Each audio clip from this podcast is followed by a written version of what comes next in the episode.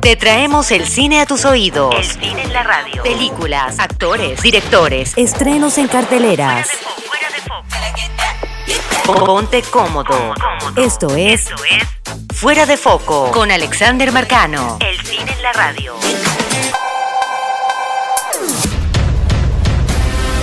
Recordemos que la compañía Marvel Studios y Sony estuvieron meses en disputa, pues la Casa de las Ideas quería más del 5% de ganancias por cada película de Spider-Man, y Sony se negaba, pues aspiraba a mantener el 95% de ingresos. Al final se logró el acuerdo, y se estima que Marvel recibirá los ingresos que aspiraba. Bueno, y gracias a este acuerdo ambas empresas decidieron unirse para hacer una nueva película de Spider-Man, por lo que se tiene previsto que tenga una tercera entrega que se estrenará el 16 de julio del año 2020 por supuesto que el actor estadounidense Tom Holland seguirá en el rol de Peter Parker. Además se confirmó que Spider-Man participará en próximas películas de Marvel que aún no se han anunciado.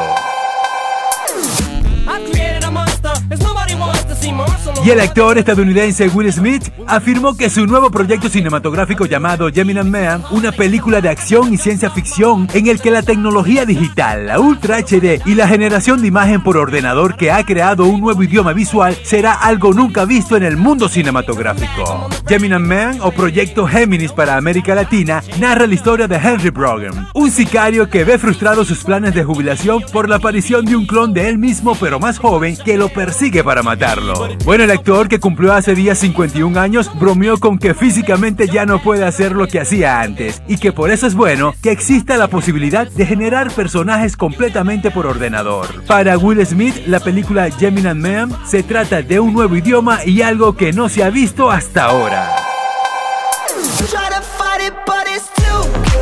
Y el actor estadounidense Tom Cruise llegó a Ucrania por invitación del nuevo presidente de ese país y se mostró súper interesado en locaciones para el rodaje de un nuevo proyecto cinematográfico, según informó el propio mandatario ucraniano Vladimir Zelensky en un encuentro con el actor celebrado en Kiev, capital de Ucrania.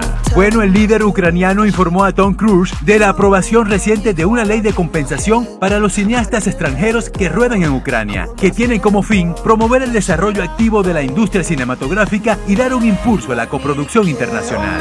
Vladimir Zelensky se mostró convencido ante el famoso actor estadounidense de que esta ley hará que Ucrania sea atractiva para la inversión de poderosos cineastas. Ya sabes todo sobre películas, actores, directores, estrenos. Esto fue Fuera de Foco con Alexander Marcano. El cine en la radio.